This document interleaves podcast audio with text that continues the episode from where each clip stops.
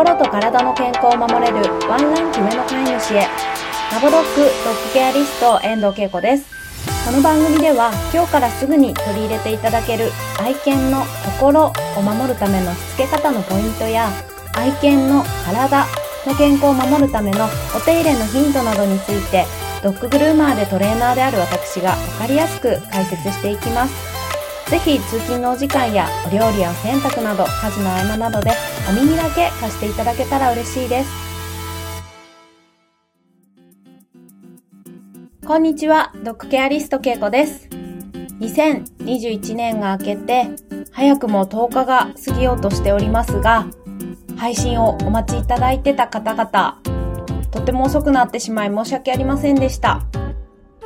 今年に入ってからですね、新しいサービスを提供したいなと思いまして、ちょっとそちらの準備に追われておりました。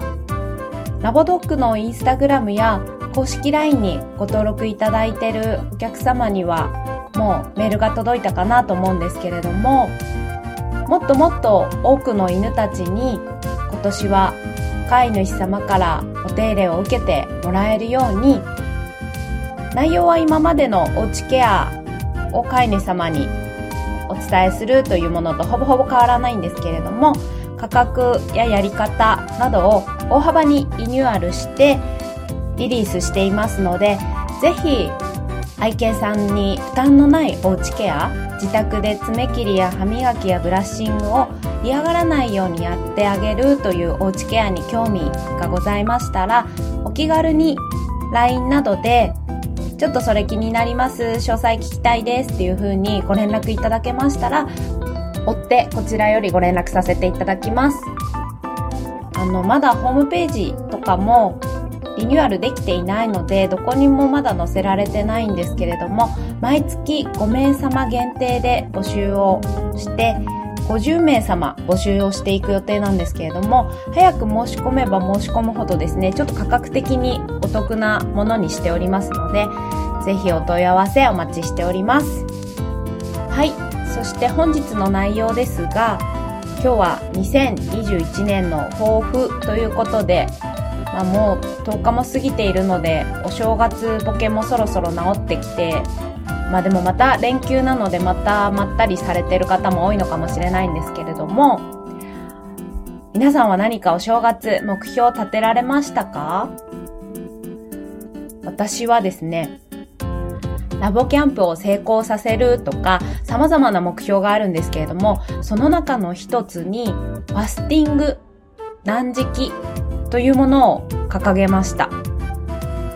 で、これはダイエットとか痩せるという目的のために行うのではなくて、健康維持のために月に1回3日間とか週に1回1日などですね、定期的に取り入れていきたいなと思いました。で、実は去年の10月ぐらいから断食とかファスティングに興味を持ちまして、まずは16時間食べないようにしようということで16時間食べないという生活を心がけていました。で12月に入ってそろそろ1日断食なのか3日間なのかしっかりやってみたいなと思ってですねちょうどそういったセミナーのお話をいただいたので参加しました。もちろんオンラインでですけれども。でやはりそこでもファスティングってこんなに素晴らしい健康効果があるというのを聞いてですね早速次の日からケルトと断食をしました。で、2日間食べなかったんですけれども、3日じゃないのかいって思ったかもしれないんですが、ちょっとやっぱり年末だったのでね、あの、3日目はオンラインでのなんだかんだっていうのがありまして、ちょっと食べなければいけなかったので、まあ、食べるというより飲まなければいけなかったんでちょっと飲んでしまったので2日間だけやったんですけれどもそれでもですねとっても素晴らしい効果を私は感じました。なんとなく体が軽くなったのはもちろんなんですけれどもとにかく頭が冴えました。仕事がテキパキテキパキ進んだんです。もうサクサク進みました。でケルトも心なしか反応が良かったりちょっと動きが軽やかだったりというのを感じました。で、よくファスティングする方々言うんですけれども、あの、断食をするとお買い物に行かなくてもいいし、献立のメニューを考える時間もないし、作らなくてもいいし、片付けもないし、食べた後なんとなくまったりする無駄な時間もないから、本当に時間が得られてとってもいいっていうお話は聞いていたんですけど、まさにそれもですね、感じました。なので今年から私とケルトも週に1回断食なのか月に1回3日間ぐらいしっかりやるというどちらかをですね取り入れていきたいなと思いましたでどうですかねこのリスナーの皆さんでもファスティング断食してますっていう方いらっしゃるのかな？ファスティングの効果としては炎症が軽減されたり免疫システムが改善されたりあとはがんの抑制だったり毒素の除去だったり長寿とかいろいろ言われていますけれども「老いなき世界」っていう本があるんですけれどもそちらの本でも、まあ、この食べないこと食べ過ぎないということが老化を予防するなので老いずに健康でいられますよなんていうことが言われているんですけれども現代の日本人はもう本当に飽食すぎると言われています。なのでもう大体体中炎症を起こしてますよなんていうふうにも言われていましてそもそも人というのは、まあ、食べなければ生きてはいけないんですけれども飢餓とか気候変動などで食事にありつけないということも人類史上ではたびたびあってなのである程度は食べなくてもいられるような設計作りになっているんですよ。ということが言われています。で私これって犬たちも一緒だなと思っているんですね。犬たちも獲物にありつけなければ食べることができない。でも今ってあの人間に飼われているので食べないとえどこか悪いの具合が悪いのって心配されてじゃあこのふりかけかけるとかじゃあこっちのお肉入れるとかこのフードにする？なんていう風に人があれこれ試行錯誤してどうにかこうにか食べさせてしまうので食べずに体を回復させようとしている時にまた食べてしまうのでそこに余計なエネルギーを使って治治りにくくなっていたり体を害してしまっていたりするのかなーなんていうのも一理あるかなと考えています。私たちのこの生物っていうのは飢餓状態で生命力が高まりますって言われていまして地球上の生物にとって空腹というものこそが日常で満腹というのは非日常の極みなんですよなんていうことも言われていました。なので昔の人はよく腹八分目なんていう言葉を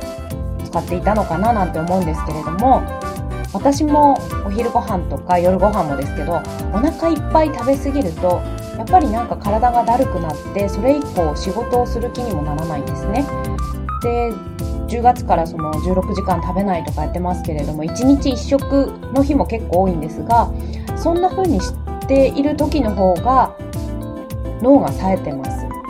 でケルトも今までの量よりも少し減らしたりあとは今まで朝晩2回でしたが私と同じように10月からですね少し食事量を減らして2回にしてでその後1回にしてっていう風にして今ではですね1日1食にしてます。飢餓状態で生命力が高まるということなのでもう常にお腹が空いている状態っていうのが正常なのかなと最近は思います。で16時間食べないっていうのを私始めてから結構最初の頃はですねお腹がキルキルキルって良くなっていたんですけれども最近ではそうなることもちょっと快感みたいになってきています。なので愛犬さんたちにもちょっと試練を与えて時間になったらご飯が出るというのではなくて少し減らしてみたり一食抜いてみたりというふうにですね健康維持のために少し飢餓状態にするような時間を作ってあげてみてもいいのかなと思いました。同時に胃腸を休めてあげることもできますし細胞が活性化するという効果もありますのでぜひやってみようかなと思われた方は試してみてください。ということで本日も最後までお聴きくださりありがとうございました。また今年も頑張ってですね、もうちょっと配信ペースを上げて配信できたらなぁなんても思ってますので、引き続きご視聴いただけたら嬉しいです。それではまた次回お会いしましょう。ラボドッグドッグケアリスト遠藤恵子でした。